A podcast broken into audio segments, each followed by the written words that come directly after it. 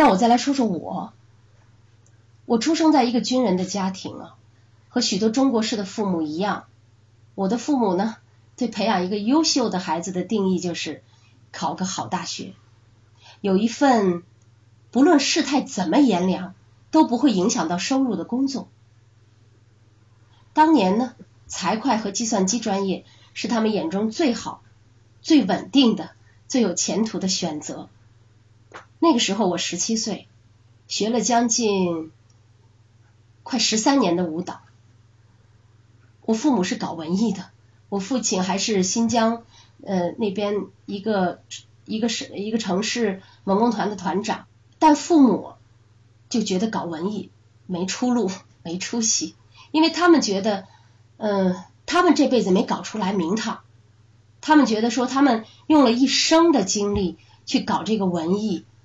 呃，没搞出名堂，再加上他们会觉得跳舞根本没有前途，不能养老，这是他们对我说的最多的话，不能养老，所以他们就枪毙掉了我的这个梦想。因为我从小就想什么，就想啊，像我父亲想当当兵，然后跳舞，就这两个梦想。那那个时候我小嘛，也不知道如何为自己选择未来，所以。就随了父母的愿，去了军校，读了一个男人扎堆儿的计算机精密机械专业。这里边故事太多哈，没时间细说。那么大学毕业，我就进入了计算机公司，在计算机公司一待就是十一年。当然很幸运啊，我当时很幸运，赶上了计算机行业最好的年代。也赶上了呢，外企在国内最吃香。呃，我的第一份工作就进入了外企啊，法国布尔公司。当然这里边也有很多故事，有机会再说。呃，进了法国布尔公司做了三年，后来又去了美国惠普。这两家都是全球十强的跨国公司，所以很幸运，对吧？很多人都会觉得我很幸运，而且在。美国惠普做的也很不错啊，做到了呃零二年离开的时候做到了政府行业的总经理啊，年薪大概七十多万人民币。那个时候呃中国的高管啊能做到那个位置，呃手下全国四十多个员工吧，呃每年扛了几千万美金的这个呃业绩，就是在别人眼里那简直已经。不行不行了，很棒了。但是我一路走来啊，一直都有逆水行舟之感。除了辛苦，就是疲惫。越往后，就越患得患失，无法定性的全力以赴。我对“患得患失”这个词啊，呃，印象特别深刻，就是嗯，有一年惠普就是呃年底嘛。然后惠普犒赏三军，然后我们组织了一个大型的活动。呃，我老板，我跟我老板一起聊天我说老板，你看我这这一年表现怎么样？我老板就送了我四个字，说患得患失。当时我真的无法理解，我真的不明白他说我患得患失到底是什么意思。我当时愣在那愣了很久，而且后来我又琢磨了很久，真的。我说他为什么会说我患得患失呢？我很努力啊，等等等等的。真的，后来离开惠普，我真正明白为什么他说我患得患失。其实说白了就是心情好的时候，对吧？很努力，但是心情不好的时候呢，就很不努力，可能是这个意思。然后为什么会这样呢？很简单啊，因为他不是我喜欢干的活儿。它只是我的一个工作，养家糊口的工作。因为我的本性工作很认真，本性是不服输，所以才会有怎么样，才会有我很努力的要要出人头地。这都是出于本性，而不是不是我真心想干的事儿。从小啊，老师和家长，我想教育我、教育大家的方式都是。学海无涯苦作舟，对吧？还有说吃得苦中苦，方为人上人。可是我心底常常有这个声音，不能就这样过一辈子。能不能把业余时间喜欢的、喜欢做的事儿变成一种职业呢？那么什么是我们喜欢做的事儿呢？我给你一个定语，给你一个定义。什么是你喜欢做的事儿？就是不给钱、倒贴钱、倒贴时间、倒贴精力都愿意做的事儿，那叫你喜欢做的事儿。而我业余时间最爱干的事儿，因为我是从小学跳舞的。我是具有那种感性思维的，我是对美是是没有任何的抵抗力的。我喜欢看女性自我成长的书，做跟美有关的事儿，比如用鲜花装点我的家，比如带朋友去购物，顺便的给予建议和指导，比如很小资很小资的开个派对，比如帮闺蜜解决这各种各种关系和情绪的问题。这是我爱干的事儿，这是我快乐的事儿，所以就在二零零二年，我不顾父母、家人、朋友的强烈反对和抗议，顶着朋友们、同事们的嘲笑和这各种不看好，冒着日后找不到工作的危险，真的，我印象特别深刻。呃，零二年我跟我的顶头上司说，我说老板我。不想干了，我要辞职。他说啊啊，那你要干啥？他说我给你换个部门吧。我说不用。他说嗯，那你去别的公司吗？去 IBM 还是去哪儿？他以为我要跳槽到别的公司。我说也不是。我说我想去创业。他就笑了，他的那个笑就是哎，我至今记得那个那个表情，意思就是你你会创业，就是那种表情。然后他说你去干啥？你创业做什么？然后我跟他啰里吧嗦说了一大堆，他也没听懂，他就觉得就是也许他根本就没在听吧。我想啊，就是就是没人看好你去做这件事儿。但是，我虽然没搞清楚，我还是卖了一套房，又借了一笔钱。二零零二年，在我三十二岁的时候。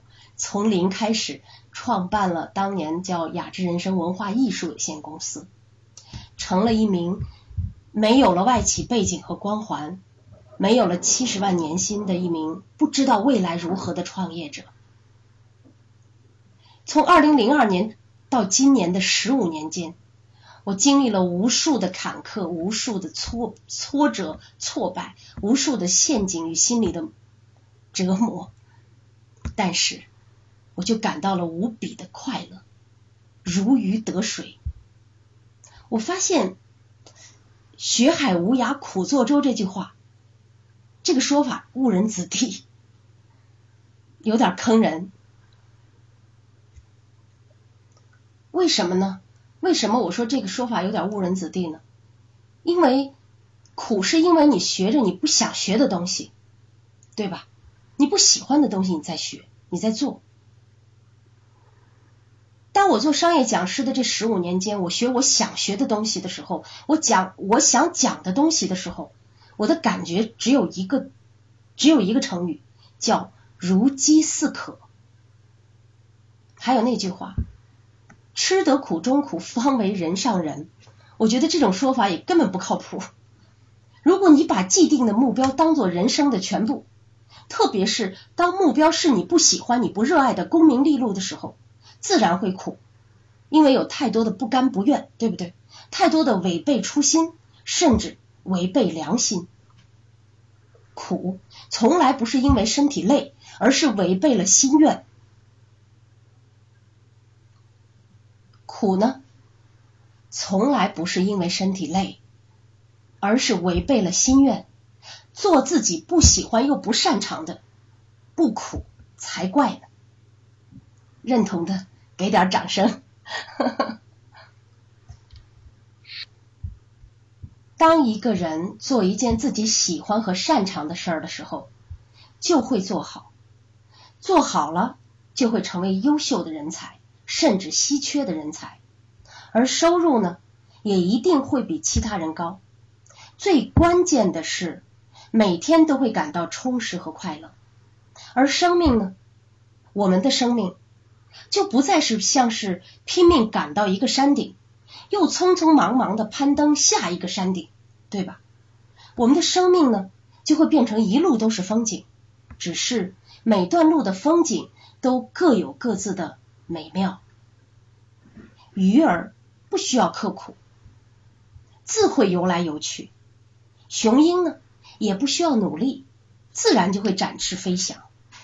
如果你感到学海无涯苦作舟，如果你认为吃得苦中苦才为人上人，说明说明什么呀？说明你还没有弄清楚自己喜欢什么，擅长什么。做自己喜欢和擅长的，每天都有忘我的快乐。自然会有发自心底的充实。我从均衡人生管理和幸福心理学的研究中发现，做自己喜欢和擅长的事儿，所得到的幸福有两大特征：会长久的沉浸在忘我的喜悦中，这个我是有深切的体会的；第二个，会有发自内心的踏实和充实。所以以后亲们不用担心我累了。因为我在做自己喜欢和擅长的事儿，我永远都不会觉得累。好的，谢谢大家啊，谢谢大家这么辛苦的收听我的课程，我特别的开心。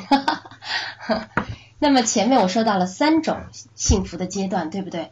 第一种愉悦的感受，第二种成就感，第三种呢就是做喜欢并擅长的事儿。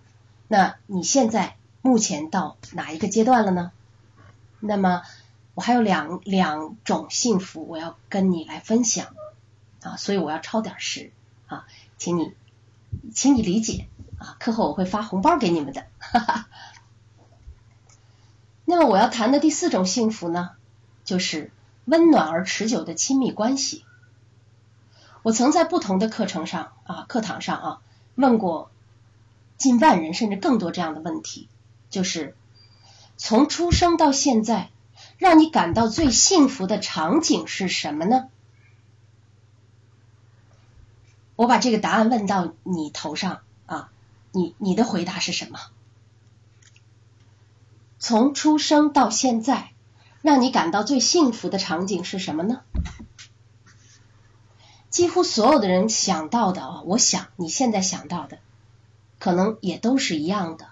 都是和爱人、亲人、孩子、朋友在一起的场景，对不对？从未有人说过是加班完成业绩、买东西升职、什么赚了一大笔钱的时候，有也是极其个别的现象。所以此时此刻，我也想让你回忆一下，让你感到最幸福的场景是什么？在你的生命中，有没有一个人？你可以在凌晨四点不加思索的给他打电话诉说你的烦恼，如果有，你就比没有可以打电话的人长寿，就是你就比没人可以打电话的人长寿。这是哈佛精神科的医生啊，呃，叫 George 乔治威伦特，对对对，乔治威伦特的他的研究发现。他说：“如果有你有这样一个人啊，你可以在凌晨四点钟有任何问题不加思索的就打给他的话，那你这个人就比没有人可打电话的人长寿。其实我们这一生啊，不管遇到什么事儿，只要有一个人，哪怕只有这一个人，在他面前呢，你可以完整而真实的呈现自己，将。”不堪、失败、脆弱的一面呈现给他，得到的呢，不是日后被嘲笑的尴尬，而是关爱、支持、力量、温暖和保护，这就够了。而这个他呢，不管男他还是女他啊，不会因为你的荣辱功过、光鲜失败而靠近、献媚或者疏离、呃躲开，而是什么？而是在你得意的时候提醒你，在你，在你失落的时候不离不弃，守望相伴。如果你在这一段关系中感到自己越来越渺小，越来越不自信，越来越卑微，越来越唯命是从，越来越累，越来越不能遵己所愿，委曲求全。不管在别人看来，你的恋人、你的爱人、你的朋友多么的优秀，你要知道，这一定不是一段良好的关系。这是一种被雾霾笼罩的关系，也是一种被虐的关系。别让别人的优秀成为你的牢笼。在各种关系中呢，最重要的就是亲密关系，因为它能够给你带来最重要的幸福和不幸福。很多人在初始相遇相爱的时候全心全意，久了呢。就各自忙碌，忘了悉心关切对方。处久了呢，见到彼此，说实在话啊，都不如见到宠物狗、宠物猫那么兴奋。岂不知感情感情，感到了才有情啊！很多人在发现对方有外遇的时候，才意识到太久的疏忽怠慢了对方。说实在话，你如果不做爱人的情人，就有人去做你爱人的情人了。关系是生命，也是自身修炼的最好的道场。每个人心底深处啊，都渴望着自由啊、温暖呢和爱，没有人能例外，包括我在内。很多时候我们不能相处下去，很多时候是因为我们不知道如何处理矛盾。分开、离开都很容易。因为永远破坏啊比建造容易，但是别忘了有一件事情，就是你在北京不会游泳，到了上海也也同样不会，换了哪儿的游泳池都没用，需要提高的是游泳的能力，对吧？所以我不止一次的跟我来咨询我的朋友说，我说你不要那么快再进入另一段感情，因为你自己都没把自己先治好。你是有问题的，没有问题就不会出现你前面所有的问题。我们改变不了别人，要把问题都归结到自己身上去反思。这个时候你在干嘛？你在学的是游泳的能力，而不是再去找一个游泳池跳进去。你不会游泳，但是事实对吧？有一对夫妇，郎才女貌，相互吸引，当然终成了眷属啊。婚后十年，男方在工作中结识了一位比妻子年轻漂亮的女性，激情大发，认为找了真爱，一定要离婚，离就离吧。和新欢结婚几年以后，便痛苦难言，告诉我天下女人一般黑，都是要要要，抱怨抱怨抱怨。就是你会看到，女人其实都一样，男人也一样，对吧？如果我们不去改变自己。男人遇到的任何女人一样，女人遇到的任何男人一样，因为你惯有的生活习惯，你惯有的行为，让那个男人又变成了上一个男人。